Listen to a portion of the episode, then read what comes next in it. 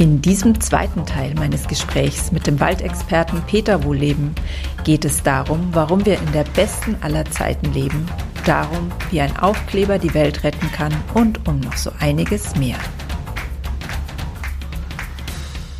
Grüner geht immer. Finde Lösungen für einen nachhaltigen Alltag, die Spaß machen und Wirkung zeigen. Herzlich willkommen zurück beim Grüner geht immer Podcast.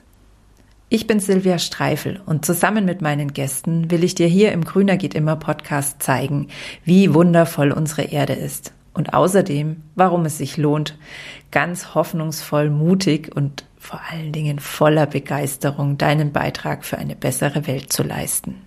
Die heutige Folge ist der zweite Teil meines Gesprächs mit dem Waldexperten Peter Wohleben. Ich bin mir sicher, du kennst ihn Vielleicht aus dem Fernsehen, vielleicht aus seinem Podcast, vielleicht auch aus seinem Kinofilm oder seinem Geomagazin Wo Lebenswelt. Und falls nicht, lernst du ihn einfach heute kennen.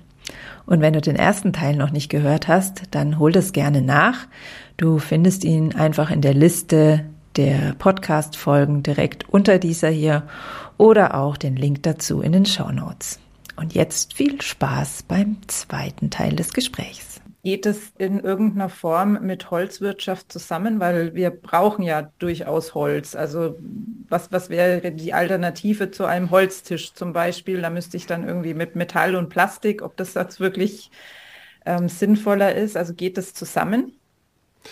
Äh, das müssen wir sehen. Also äh, Plastik und, Metall sind übrigens nicht schlechter als Holz, Beton auch nicht. Es ist alles nicht gut für die Umwelt, so muss man sagen. Und jede Materialart hat ihre eigenen Schwächen äh, und ihre eigenen Vorteile für die menschliche Nutzung. Aber das ist übrigens ähm, immer das Argument, wir argumentieren von den menschlichen Bedürfnissen her. Und wir müssen erstmal gucken, was braucht das Ökosystem. Weil wenn der Wald weg ist, können wir auch keine Holztische mehr bauen. Also als erstes müssen wir schauen, wie erhalten wir Wald. Das zweite ist, was ist uns denn wichtiger?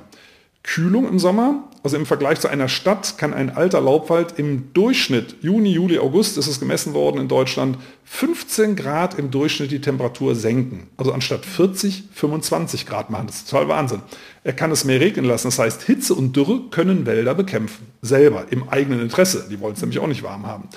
So, also wenn wir äh, es nicht zu heiß wollen. Wenn wir unser Wasser erhalten wollen, dann müssen wir die Ökosysteme erstmal erhalten. Und dann müssen wir schauen, wie viel können wir denen an Holz abzapfen, ohne das allzu sehr zu ramponieren. Und das wissen wir nicht. Das sollte man erstmal erforschen. Äh, wir wissen nur, je heißer es wird, desto mehr Biomasse braucht der Wald für sich selber. Und desto weniger Holz können wir nutzen. Und da nützt es nichts, dass wir sagen, aber wir brauchen doch Holz. Müssen wir sagen, also ohne Wald da braucht man uns über Holztische keine Gedanken mehr zu machen, dann ist Deutschland nicht mehr äh, zu besiedeln. Also wir müssen unbedingt Wald erhalten und dann können wir schauen, wie viel Holz können wir denn noch nutzen. Und im Zweifelsfall, die Frage war ja Holz, Plastik äh, oder Metall, im Zweifelsfall ist es der alte Tisch von der Oma und gar kein neuer. Mhm. Ähm, jetzt haben Sie schon angesprochen, dieses Dilemma, dass ähm, im Prinzip unser, unser modernes Leben immer schädlich ist. Wie gehen Sie denn persönlich mit diesem Konflikt um? Also Sie sitzen ja jetzt selber da in einem Haus mit einer Lampe hinter sich und so. Also auch Sie ähm, tun Dinge, die der Umwelt schaden und ähm, entscheiden dafür sich, da ist jetzt für mich jetzt einfach der Komfort wichtiger oder die Schönheit, die ich jetzt gerade da empfinde, wichtiger. Wie gehen Sie denn mit diesem Konflikt um, dass Sie einfach nicht oder kein Mensch kann alles richtig machen, also richtig im Sinne von ähm, ökologisch korrekt? Ja, das ist eine ganz wichtige Frage, weil es geht nämlich auch um die psychische Gesundheit. Also das eine ist, wir leben in der besten aller Zeiten, zumindest wir beide äh, jetzt, da muss es immer relativieren, das ist ja nicht überall auf der Welt so, aber in der besten aller Zeiten und es wäre undankbar, die ganze Zeit zu sagen, was bin ich schlecht und am besten wäre ich gar nicht mehr da, ähm, um den Planeten nicht zu schädigen. Also es ist, ist ja auch eine Chance, die wir haben, die, mit der jede Generation vor uns sofort getauscht hätte. Das, also das sollte man erstmal dankbar sein. Das Zweite ist, äh, man sollte im Alltag sich nicht bei jedem Schritt diese Frage stellen, weil da wird man verrückt. Also da das, das funktioniert nicht. Man sollte mit den großen Sachen anfangen, die man beeinflussen kann. Viele Sachen kann man nicht beeinflussen, aber was man beeinflussen kann und die allergrößte Sache ist, und das ist in Deutschland ein brandheißes Thema, was keiner so richtig anfassen mag, ist Fleisch. Äh, tierische Produkte. Äh, ich habe es mal selber ausgerechnet. Die NGOs rechnen das übrigens selber nicht richtig aus. Die rechnen das für die Tropen richtig aus, aber nicht für uns. Fleisch ist, wenn man es sauber runterbricht, der Hauptklimakiller. Äh, einfaches Beispiel, auf der Fläche, wo eine Kuh satt werden kann, das ist nämlich ein Hektar, kann man zwischen 1000 und 3000 Tonnen CO2-Äquivalente in Form von Kohlenstoff binden. 1000 bis 3000 Tonnen. Also indem äh, stattdessen Bäume gepflanzt würden. Indem stattdessen ein Wald wächst. Also Pflanzen ist ja ganz schlecht, das ist vielleicht noch ein anderes Thema, aber indem ja. dort ein Waldökosystem wächst. Das kann irre Massen an Kohlenstoff binden und gleichzeitig eben die Umgebung kühlen, für mehr Regen sorgen, also den Klimawandel äh, massiv äh, dämpfen. Und stattdessen haben wir da eine Kuh und wenn man es runterbricht auf den Pro-Kopf-Fleischkonsum, dann liegen wir da geschätzt bei 8 bis 9 Tonnen CO2-Ausstoß nur auf das Fleisch bezogen. Und äh, ich glaube, insgesamt wird für, das, also ganz genau weiß man es ja nicht, äh, in Deutschland pro Kopf kalkuliert 10 bis 11 Tonnen pro Jahr. Äh, in der Größenordnung liegen wir allein bei Fleisch. Also man kann auf dem Teller anfangen, aber das ist so ähnlich wie äh, in den USA Waffen oder wie das Thema Tempolimit. Also über Fleisch diskutiert keiner gerne. Im Übrigen geht es gar nicht darum, gar kein Fleisch mehr, sondern die Frage ist, wie viel. Also ich selber bin Vegetarier, beziehungsweise zu Hause sogar vegan. Aber äh, das kann jeder für sich selber entscheiden, aber das kann man tun. Sofort. Und mittlerweile gibt es, wer den Geschmack mag, und ich mag den nach wie vor gerne, obwohl ich das schon jahrelang nicht mehr esse, es gibt mittlerweile so tolle Ersatzprodukte, über die ja auch geschimpft wird. Aber die machen es ja nur individuell einfacher, so eine Entscheidung zu treffen, wo man sagt, da ist überhaupt kein geschmacklicher Unterschied mehr, könnte man tun. Wenn man ganz niedrig anfangen will, Aufkleber auf dem Briefkasten, keine unverlangte Werbung mehr. Alleine dafür werden jedes Jahr eine Million Bäume gefällt. Äh, man kann äh, über die Mobilität, ne, Elektromobilität oder öffentlicher Nahverkehr und, und, und. Es gibt ganz, ganz viele Möglichkeiten. Der Punkt ist, irgendwo gibt es eine Grenze, wo das Leben äh, so anstrengend wird, dass es entweder nervt oder keinen Spaß mehr macht. Und da würde ich aufhören. Ne, also das, oder so mache ich das persönlich. Ich weiß, dass viele Dinge, die ich tue, äh, nicht besonders gut für die Umwelt sind. Aber ich habe eben mit einem ganzen Teil angefangen umzustellen, dort, wo das äh, unter Umständen sogar das Leben besser macht. Also mhm. unsere Hausärztin sagt, also solche Blutwerte, solche guten Blutwerte hat sie nur bei Vegetariern und Veganern. Also meinem Körper tut es gut, der Umwelt tut es gut, den Tieren tut es gut. Äh, und ich selber werde dadurch zuversichtlicher, weil ich ja handle. Mhm. Also ihre, ihre Regel, soweit man von einer Regel sprechen kann, ist, ist so viel tun, wie sie können, solange das Leben trotz, also weiterhin Freude macht. Also da, wo es Freude macht, das finde ich ganz wunderbar, weil dann haben wir genau. auch die meiste Kraft und können wiederum am meisten bewirken. Ganz genau. Mit Dogmatismus und Kampf und ähm, sich selber ständig zu irgendwas zwingen, funktioniert das eben einfach nicht. Nein, nein, und, und Dogmatismus finde ich ganz furchtbar. Also es gibt ja eine, einen Staatsdogmatismus, das, nennt, das sind Gesetze, ne? da ist es auch völlig in Ordnung. Also bei Sachen, die einfach nicht mehr gehen, da muss der Staat eingreifen. Ne? Äh, und Dogmatismus ist ja nichts anderes äh, übersetzt, als dass wir private Hilfs-Sheriffs werden äh, und anderen Leuten erzählen, wie es zu gehen hat. Das finde ich ganz furchtbar. Ne? Also deswegen, ich bin nicht dogmatisch, überhaupt nicht. Deswegen zu Hause vegan unterwegs kriegt man da selten was Vernünftiges, deswegen äh, essen wir unterwegs auch Käse, Käse und Milchprodukte, äh, damit wir in Gaststätten noch was Vernünftiges auf den Tisch kriegen, weil ich auch gerne esse und keine Lust habe, im Zweifelsfall nur Pommes mit Ketchup oder so äh, zu, zu bekommen. Aber nochmal, das kann jeder für sich selber entscheiden.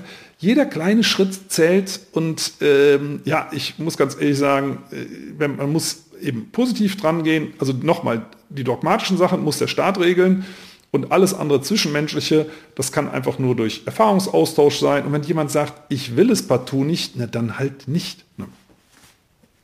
Ja, sehr schön gesagt. Und wenn hier jetzt ein paar zuhören, die ähm, jetzt in der Woche ein Stückchen Fleisch weniger essen, dann haben wir schon richtig viel bewirkt. Also das ist auch eine meiner Fragen, die ich auf meinem Zettel stehen habe. Was ist aus Ihrer Sicht so der erste wichtige Schritt, den wir tun können, wenn wir jetzt sagen, wir wollen jetzt schnell und einfach ähm, was für die Wälder oder insgesamt einfach für die Umwelt tun.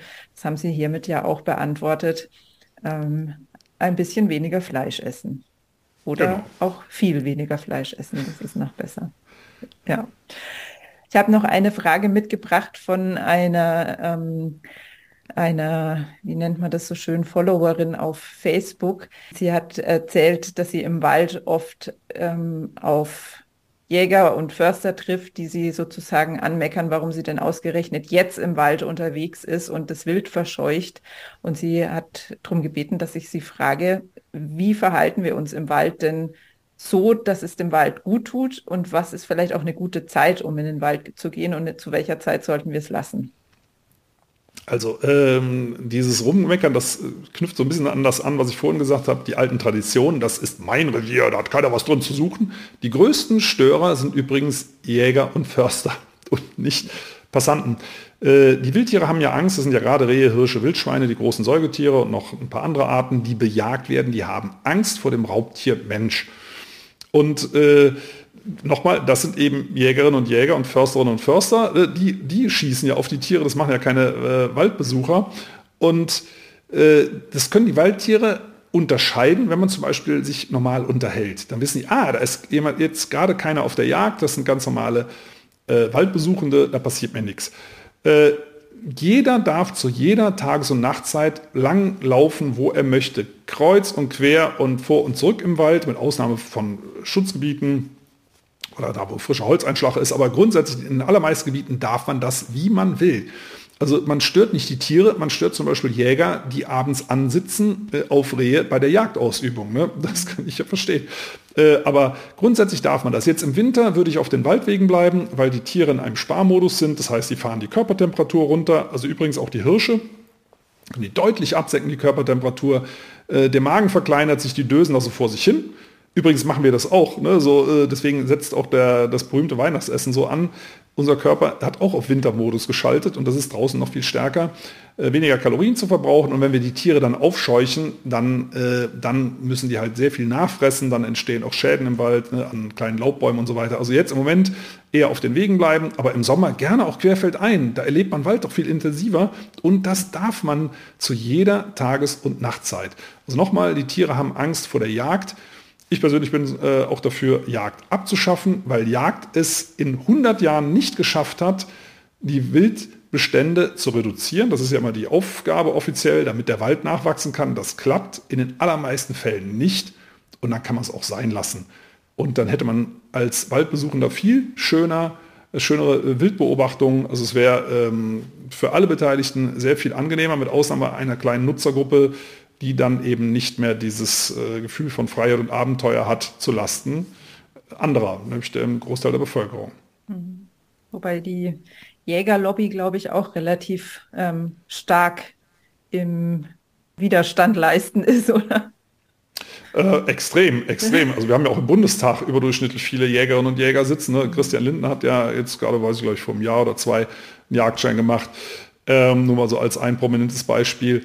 Ja, also sie sind gut vernetzt, da ist ja auch sehr viel Geld unterwegs. Ne? Also Jagd muss man sich auch leisten können. Das heißt, da ist man direkt in einer bestimmten sozialen Schicht.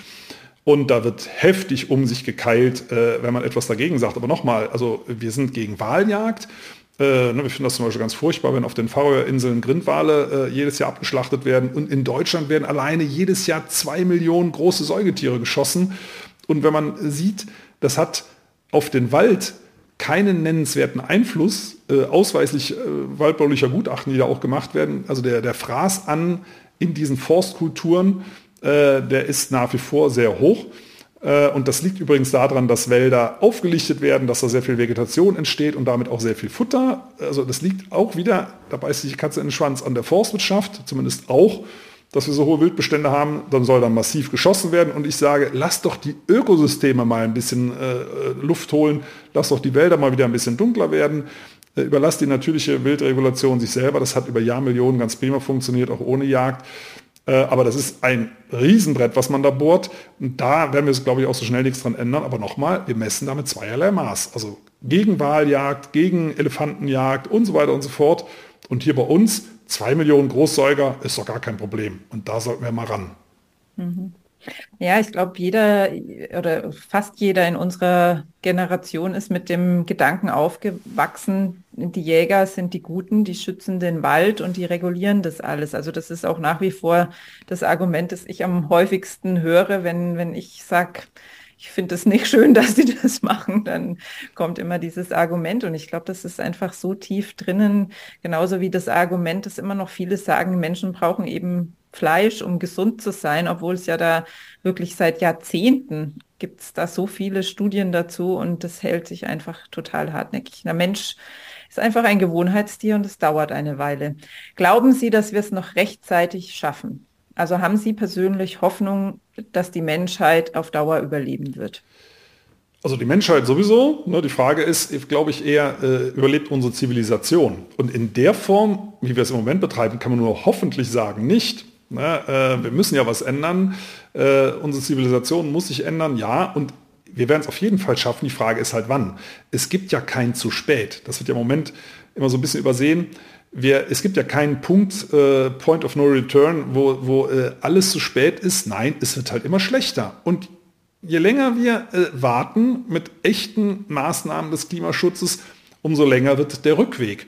Und deswegen plädiere ich dafür, früher, eher früher als später. Ich glaube, wir werden es so machen, dass wir schon langfristige Schäden am Ökosystem verursachen. Es gibt ja gerade Berichte über das Abschmelzen großer Eismassen in der Antarktis. Das geht eben anscheinend doch alles ein bisschen schneller, als man gedacht hat. Äh, also wir werden massive Schäden verursachen, die haben wir auch schon verursacht, aber wir können eben auch massive Erholung der Natur sehen, wenn wir das wollen. Und das ist ja gerade beschlossen worden in Montreal auf dem äh, Gipfel, äh, dass 30 Prozent der Landökosysteme geschützt werden sollen. Hurra! Und da kommt die EU und sagt, haben wir schon. Und Deutschland sagt, haben wir schon. Und man sagt, äh, nee, wo? Deutschland hat 0,6 Prozent echte manipulationsfreie Wildnisgebiete. Mhm. Wir haben alle möglichen Schutzgebietskategorien, aber da wird zum Beispiel Forst- und Landwirtschaft einfach weiter betrieben, dann ist das ja nichts wert. Also wir müssen ehrlicher werden und ich glaube, die Bevölkerung insgesamt in, in der großen Mehrheit ist es langsam satt, Hiobs Botschaft zu hören. Und ich wünsche mir, und ich glaube, da tut sich auch was, dass wir in einen grünen Wettbewerb einsteigen, also im Sinne von, dass wir eben nicht gucken, wie voll sind die Gasspeicher, sondern wie viel Photovoltaik wurde zugebaut, wie viel erneuerbare Energien äh, werden ins Netz eingespeist, äh, wie viel Wildnisgebiete haben wir dazu bekommen und wo, äh, welche Tierarten äh, konnten sich in der Population erholen. Also solche äh, Parameter, die wir täglich in den Nachrichten eingeblendet bekommen, äh, dass so ein bisschen Wettbewerbscharakter entsteht und sagen, ja, wir schaffen das. Wir schaffen das alle gemeinsam. Äh, also von daher glaube ich, es ist nicht so spät, aber es ist schon ziemlich spät. Mhm. Und ich persönlich bin fest davon überzeugt, dass die Gesellschaft so weit ist, eine Wende zu vollziehen und die Politik, die ist da manchmal ein bisschen zu vorsichtig, weil sie eben, das ist wirklich ein, ein großes Manko unserer Demokratie, viel zu stark von Lobbyisten beeinflusst wird. Immerhin gibt es ja jetzt ein Lobbyregister beim Bundestag, dass man weiß, wer ist das überhaupt. Aber äh, ich finde, der Einfluss ist noch viel zu groß. Und da sollte man dringend was daran ändern. Da gibt es übrigens einen interessanten Vorschlag von Wolfgang Oels. Das ist ein, äh, einer der Geschäftsführer von der Suchmaschine Ecosia, die ja auch Bäume pflanzt. Mhm. Und äh, der schlägt vor, eine dritte Kammer äh, zu installieren, äh, wo per Losverfahren Bürgerinnen und Bürger reingewählt werden für eine Legislaturperiode, die Kontrollrechte bekommen und mitentscheiden. Da gibt es wohl sehr, sehr gute Erfahrungen, zum Beispiel aus Island äh, mit solchen Gremien, dass man das mal durchbricht, weil solche Gremien sind nicht beeinflussbar. Es wird ja per Zufallsprinzip entschieden, wer da reinkommt. Man ist auch nur eine Periode drin, es macht also keinen Sinn, sich da irgendwas aufzubauen. Und die Entscheidungen sind wohl sehr, sehr gut, die dort getroffen werden. Also da, wir müssen, glaube ich, auch unsere Demokratie ein bisschen weiterentwickeln. Ähm, die klemmt irgendwo momentan fest. Wir haben es gerade erlebt, äh, jüngst beim Autogipfel im Bundeskanzleramt, wo dann alle Autokonzerne auflaufen und es geht um die Mobilitätswende. Natürlich kann man mit solchen Leuten reden. Aber warum war zum Beispiel da die Bahn nicht dabei? Warum war kein Vertreter der Fahrradverbände vorbei? Und so weiter und so weiter. Also man sieht, Lobbyisten haben da noch zu viel Einfluss und das sollte man mal kontrollieren. Da wäre die Weiterentwicklung der Demokratie ganz, ganz wichtig. Mhm. Können wir da als Einzelne, ähm, die vielleicht jetzt nicht so eine große Energie haben wie Sie und so was Großes aufbauen, was tun? Also an gesamtpolitischen Prozessen, da wird es schwierig. Ne? Man kann sich mhm. natürlich an Demonstrationen beteiligen. Das finde ich immer gut. Also weil es mhm. wird wirklich gezählt. Ne? Auch in der Politik. Es sind 10.000 Leute dabei, hm, nicht so wichtig. 100.000, oh, doch wichtig. Einfaches Beispiel, Fridays for Future. Äh, die Schülerinnen und Schülerbewegung, übrigens Generation Handy, ne? die Älteren sagen, die daddeln ja nur noch da rum ne? und gucken ja gar nicht mehr geradeaus. Äh, die haben bewirkt, dass es war sicher eine der, der wesentlichen Faktoren für, die, ähm, für den Kohlegipfel, für den Kohleausstieg, Äh, und das wurde bewirkt durch Teilnahme an Demonstrationen. Also da kann man sich aktiv engagieren, aber nochmal, in der Gemeinschaft, nicht alleine. Man kann natürlich sein Kreuzchen am Wahlzettel machen, aber das hilft nur bedingt was, ne, weil Parteien äh, eben häufig für ein Thema stehen, in Wirklichkeit aber hunderte von Themen entscheiden. Also ganz, ganz schwierig. Also ich würde mich basispolitisch äh, äh, beteiligen. Wie gesagt, Demonstrationen. Es können aber auch Waldbürgerinitiativen sein. Die poppen überall in Deutschland auf, Gott sei Dank, und die kümmern sich um ihre lokalen Wälder und nehmen dort auf die Lokalpolitik Einfluss. Und zwar mit sehr, sehr guten Ergebnissen. Also auch da kann man einiges tun. Okay. Ähm, ich mag noch mal auf was zurückkommen, was Sie jetzt schon eine ganze Weile vorher gesagt haben. Da wünsche ich mir noch eine genauere Erklärung. Sie haben gesagt, aus Ihrer Sicht gibt es keinen Point of No Return. Also es, wie, wie ist das zu verstehen? Weil ich stelle es mir tatsächlich so vor, dass wenn die Umwelt so kaputt ist, dass sie uns sozusagen nicht mehr tragen kann als Menschen, also wir einfach nicht mehr genug Nahrung haben, nicht mehr genug Wasser haben, dann erholt sie sich zwar mit Sicherheit wieder, allerdings vielleicht nicht schnell genug, ähm, damit wir als Menschheit überleben können. Warum gibt es das aus Ihrer Sicht nicht? Äh, Moment, muss ich mal bei der Frage nach, warum gibt es was aus, meiner, aus der Sicht? Also Sie haben vorhin gesagt, ja. es gibt ja nicht so ein zu spät, also so ein Point ja, of No ja. Return gibt es aus Ihrer Sicht nicht. Und genau. ähm, ich stelle es mir so vor, eben, dass es das doch geben kann, wenn's, wenn wir zu viel kaputt gemacht haben. Nee, also das Ökosystem pendelt sich immer auf einen neuen Zustand ein. Also. Natur ist ja grundsätzlich immer Veränderung. Ähm, schauen wir mal in die Erdgeschichte zurück. Es hat mehrfach schon ein fast komplettes Aussterben aller Arten gegeben.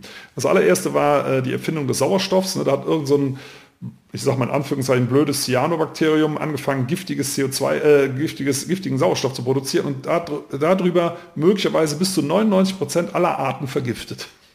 Darüber sind dann über unsere Gesteine auch verrostet und so weiter. Und äh, das war eine neue Chance. Sonst würde es uns gar nicht geben. Äh, dann Meteoriteneinschläge, ne? die Dinosaurier, das Zeitalter der äh, Dinosaurier wurde beendet, äh, das Zeitalter der Säugetiere brach an. Ja, so ein Meteoriteneinschlag, der, der die ganze Erde für viele, viele Jahrhunderte äh, massiv beeinträchtigt hat, hat neue Chancen äh, gebracht. Auch ja, was und die Dinos gibt es doch ja? nicht mehr. Die Dinos gibt es ja nicht doch, mehr. Doch, doch, doch, doch, klar.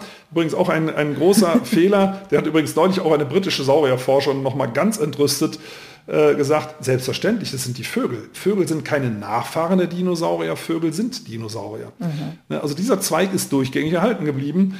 Äh, also interessanterweise wird das immer so dargestellt, da ist alles ausgestorben. Nein, ein Zweig halt überlebt und das sind die Vögel. Ähm, also sieht man auch schön an den Fußabdrücken übrigens, wenn Sie bei Dinosauriern schauen, das sind Vogelfußabdrücke, es sind der Knochenbau, es ist alles identisch, teilweise sogar bis hin zu den Federn. Also die haben überlebt das sind immer Chancen. Was wir machen, ist, wir mischen das, äh, das Artenroulette nochmal kräftig auf, in einem nicht schönen Sinne für uns. Das ist das. Also wir trauern immer äh, vielen Arten hinterher. Ich sage mal ein einfaches Beispiel, das nördliche Breitmaulnashorn. Das steht kurz vorm Aussterben, es leben nur noch zwei Weibchen und die sind auch noch Mutter und Tochter, also blöderweise auch noch verwandt. Man mhm. versucht die jetzt über äh, eingefrorenes Sperma äh, und Eizellen, die man entnommen hat, mit Leihmutterschaft vom südlichen Breitmaulnashorn und so weiter zu retten, die Art. Aber wenn diese beiden letzten Nashörner sterben, dann ist es für die Nashörner gar nicht schlimm.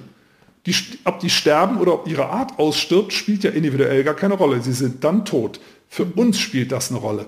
Für uns ist die Welt dann ein Stückchen ärmer. Und das ist genau das, was wir im Moment machen. Jede Art wird aussterben. Wir beschleunigen das momentan massiv.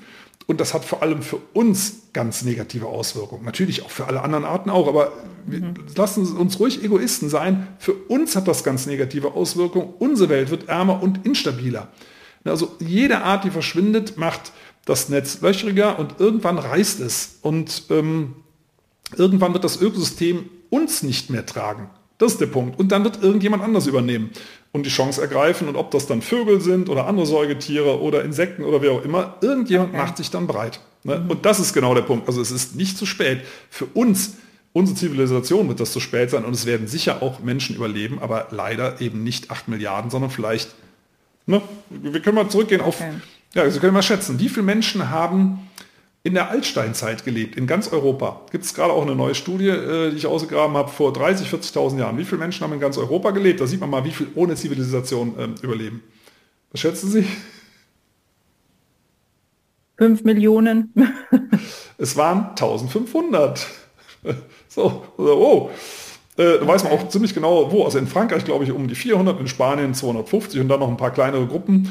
Äh, das war die Menschheit in Europa vor 30, 40.000 Jahren. Also mhm. Menschen werden überleben, aber leider eben sehr, sehr wenige. Und äh, diese Übergangszeit, wenn es denn wirklich so weit käme, dass unsere Zivilisation mal zusammenbricht, das wird eben sehr viel individuelles Leid hervorrufen. Und das gilt es zu vermeiden. Also wie bremsen wir okay. ab und ermöglichen allen Menschen, die heute leben, trotzdem ein halbwegs glückliches Leben. Das ist eigentlich die Kunst, die die Politik hinbekommen muss. Also nochmal, für die Erde ist das völlig wurscht, was wir hier veranstalten. Irgendwann in, auch, ich, ja. ich sag mal, in 100 Millionen Jahren gräbt eine intelligente Art eine dünne Schicht aus, in der so ein Millimeter dick Plastik ist. Zusammengepresst durch irgendwelche Erdzeitalter. Und sagt, hm, was war das denn? Komisches. Und das war's schon. Da wundert man mhm. sich kurz und, und lebt dann weiter. Das wird in, in 100 Millionen Jahren sein. Äh, also es geht um uns heute, hier und jetzt. Und da dürfen wir ruhig egoistisch sein und sagen, wir möchten jede Art behalten, weil das auch für uns ganz wichtig ist. Okay. Also ich fasse es nochmal zusammen, wie ich es jetzt verstanden habe, warum Sie so viel Hoffnung haben. Sie haben einmal ähm, aufs Große und Ganze betrachtet, einfach die Sicherheit, also das tiefe Wissen, dass unsere Erde ähm, auf die bestmögliche Art und Weise überleben kann oder überleben wird, auf jeden Fall und was Schönes Neues nachkommen wird. Und sie haben gleichzeitig viel Hoffnung dafür, dass äh, die Menschen jetzt im Moment schlau genug sein werden, dass sie sich hier und jetzt schön machen, so schön es eben geht. Genau. Schön zusammengefasst. Ja, wunderbar. ähm, wir sind schon fast am Ende. Ich will ja achtsam mit Ihrer Zeit sein. Ich will jetzt dennoch noch eine Frage zum Thema Garten unterbringen, weil ähm, der Podcast gehört ja zur Wir sind Garten-Community und es hören ganz viele Gartenliebhaber zu. Können wir aus dem Wald, oder nicht, sind eigentlich zwei Fragen. Ich stelle sie mal in einer. Erstens, können wir aus dem Wald etwas lernen für unseren Garten, also wie wir mit unserem Garten umgehen, wie wir ihn gestalten. Und umgekehrt können wir mit unseren kleinen, vielleicht Reihenhausgärten oder Balkonen oder was irgendwie was bewirken, was wiederum zum Schutz der Erde beiträgt und zum Schutz der Wälder beiträgt. Kann man auf jeden Fall beides. Ähm, und das sind kleine Schritte, aber in dem Fall besonders schön, weil man ja das Ergebnis direkt hat. Also einfaches Beispiel, wer Platz ähm, im Garten für einen Baum hat, sollte auch einen pflanzen. Weil es wird dann im Garten schon ein bis zwei Grad kühler im Sommer. Das ist einfach, also kann äh, jeder mal ausprobieren, wenn man sich unter einem Sonnenschirm setzt an einem heißen Sommertag oder unter einen Baum. Das ist ein Unterschied. Es ist ja in beiden Fällen Schatten, aber der Baum kühlt eben durch Verdunstung zusätzlich noch. Also man hat selber was davon. Und die Tiere natürlich auch. Also es sollte heimischer Baum sein. Vielleicht sind es auch zwei, drei Bäume, dann aber vielleicht sogar dieselbe Baumart, weil Bäume bilden ja Familien, unterstützen sich gegenseitig. Die Überlebensfähigkeit steigt, wenn man kleine Wäldchen schafft. Ein kleiner Wald kann übrigens entstehen schon auf 100 Quadratmetern. Also auch in sagen wir mal, mittelgroßen Gärten sollte es möglich sein, eine kleine Wildnisecke einzurichten, wo man die Bäume und die Sträucher und die Tiere mal selber machen lässt. Und gerne auch als Kompromiss, weil ein Garten ist ein Spiegelbild, äh, würde ich mal sagen, in dem Fall auch meiner Philosophie. Ähm, das ist unser Revier, da darf auch ein bisschen Rasen sein, ne, wo man mal einen Liegestuhl aufstellen kann oder ein bisschen grillen kann oder was auch immer. Äh, und dann hat, sieht man schön den Kompromiss, eine kleine Wildnisecke, eine kleine Ecke für Homo sapiens, äh, wo unsere Bedürfnisse sich austoben dürfen. Und äh, dann hat man ein kleines, resilientes Ökosystem, was auch in heißen Sommern einfach länger überlebt und gleichzeitig eben was für die Artenvielfalt getan und für sich selber. Das ist übrigens auch äh, das Thema Vogelfüttern. Da wird ja lange darüber gestritten, ob man da wirklich was für die Vögel mit tut. Für die Arten wahrscheinlich nicht, aber individuell für die einzelnen Vögel sicher schon. Ne? Die haben Hunger und die kriegen was zu fressen und man hat irre Freude beim Beobachten. Mhm. Also bei uns, wir füttern Vögel, wir füttern Eichhörnchen in Eichhörnchenkästen, ne, die dann das aufklappen müssen, um an die Walnüsse und was auch immer dran zu kommen. Man hat eine Riesenfreude und kriegt eine ganz andere Verbundenheit mit, mit äh, der Natur und mit der Umwelt. Und deswegen, also nochmal, auch im Garten, man muss jetzt nicht alles verwildern lassen, um den mhm. Tieren da völligen Vorrang zu geben. Eine Ecke würde ich abtrennen, wenn das geht. Wenn es nicht für einen Baum reicht, dann reicht es eben für Sträucher oder für einen Steinhaufen oder für ein bisschen Totholz oder irgend sowas in der Art. Wunderbar. Das ist doch eine wunderbare Schlusszusammenfassung, dass wir es auch in unserem Garten einfach so machen können, dass wir gucken, was äh, funktioniert im Wald gut und äh, wir können es im Kleinen nachmachen. Allerdings wiederum so weit, dass es uns richtig Freude macht und dann brauchen wir gar nicht so sehr immer dahin gucken, was hat jetzt die Wissenschaft bewiesen oder sowas, sondern wir gehen einfach nach unserem Gefühl, was tut uns gut, was, was macht uns Freude und dann ähm, bewirken wir auch für die Erde das Allerbeste. Ich glaube, das genau. konnten Sie heute wunderbar vermitteln in diesem Gespräch. Also ich danke Ihnen von ganzem Herzen dafür. Ich würde gerne eines Ihrer Bücher verlinken, wenn jetzt jemand so begeistert war von Ihrem Sprechen, dass er auf jeden Fall mehr wissen will über die Wunder im Wald. Welches empfehlen Sie denn für Tja. Erstleser? Für den Erstleser ähm, würde ich tatsächlich beim geheimen Leben der Bäume bleiben. Mhm. Für diejenigen, die tiefer einsteigen wollen, da gibt es, äh, es kommt allerdings erst am 26. April raus, äh, das nennt sich Waldwissen, das habe ich zusammen mit Professor Pierre Ibisch geschrieben. Da wird vom Atom bis zum Baum äh, alles gezeigt äh, und wir, man versteht automatisch, wie die Welt insgesamt funktioniert und wir auch. Ähm, das finde ich ein sehr berührendes Buch, kommt aber erst am 26. April raus, mhm. aber immerhin, kann man ja schon vorbestellen. Aber ansonsten für Sofort-Einsteiger das geheime Leben der Bäume, weil da einfach klar wird, dass Bäume mehr sind als nur ein Festmeter Holz. Ja, und wahrscheinlich natürlich auch gerne ihre, ihre Kinderbücher. Sehr, sehr also gerne. Für, also gerade, äh, Genau, ist aktuell gerade eins rausgekommen, äh, wie schläft der Wald, einfach für äh, kleine Kinder als Einschlafhilfe, dass man sieht, wie schlafen eigentlich Tiere, wie unterschiedlich. Ne? Fledermäuse über Kopf hängen und Rehe scharren sich ein kleines Bett und so weiter, dass man sieht, äh, wie gehen die eigentlich ins Bett. Mhm. Ja, wunderbar. Und nochmal will ich darauf hinweisen, wenn jemand jetzt gleich, sofort, jetzt während des Hörens oder kurz danach ähm, gleich was tun will und nicht gerade Zeit hat, einen Baum zu pflanzen, dann klickt bitte unbedingt auf den Link direkt, äh, den ersten Link in den Show Notes und spendet für Peter Wohllebens ähm, gemeinnützige GmbH. Da tut ihr auf jeden Fall was super Gutes. Und wie gesagt, es ist mit einer wunderschönen ja, Benutzeroberfläche gemacht. Es ist total einfach. Es geht über sämtlichste, ähm, sämtlichste Bezahlmethoden, PayPal, ähm, Lastschrift, was weiß ich. Also es ist total einfach. Ich habe es getestet und macht es am besten jetzt gleich, weil sonst geht es im Alltag einfach wieder verloren. Und das ist was, was ihr jetzt sofort tun könnt. Ja, und vielleicht jetzt eine Ergänzung, also mit den Geldern ähm, gehen wir zum Beispiel gegen illegale große Kahlschläge in Deutschland vor, die es leider gibt. In Schutzgebieten wird illegal äh, kahl geschlagen und da sind wir zum Teil auch schon äh, ziemlich erfolgreich unterwegs, um das endlich zu stoppen. Ja, und wiederum damit zu bewirken, dass es kühler ist und ähm, mehr. Regen nachweislich fällt. Also das hat mich jedes Mal, wenn ich das wieder höre, fasziniert es mich, weil wir ja oft so in den Medien das Gefühl haben, wir sind im Klimawandel einfach total hilflos ausge, ausgeliefert, weil einfach schon so viel kaputt ist. Nee, es, wir können tatsächlich Regen machen, indem wir Bäume wachsen ja. lassen. Das ist genau. einfach total faszinierend. Ja. ja, also ich bin mir zu 100 Prozent sicher, mein Ziel ist erreicht mit dieser Podcast-Folge, nämlich Hoffnung und Mut zu machen und einfach auch ganz viel Freude zu vermitteln. Ich danke Ihnen von ganzem Herzen, lieber Herr Wohlleben. Es hat einfach riesigen Spaß gemacht. Herzlichen Dank. Ja, mir auch, Frau Streifel. Ähm, ganz herzlichen Dank auch an alle Zuhörerinnen und Zuhörer und bleiben Sie immer schön optimistisch und noch besser zuversichtlich, weil das entsteht ja durch Handeln. Ich danke dir fürs Lauschen. Schon morgen gibt's wieder eine neue Folge vom Grüner geht immer Podcast, denn wir sind ja immer noch mitten in der Eröffnungswoche. Und morgen werde ich dir verraten, warum ich faule Kompromisse für den Naturschutz total wichtig finde. Am Montag gibt's dann wieder ein spannendes Interview. Es wird ums Wetter gehen. Und zwar spreche ich mit dem Fernsehmeteorologen Donald Becker. Wenn du zum Beispiel erfahren willst, welche Bauernregeln über das Wetter Sinn machen, dann hör am Montag unbedingt rein. Und wenn du denkst, faule Kompromisse sind nichts wert und dich vielleicht gerne vom Gegenteil überzeugen lassen willst, dann sei auch morgen dabei. Bis dann.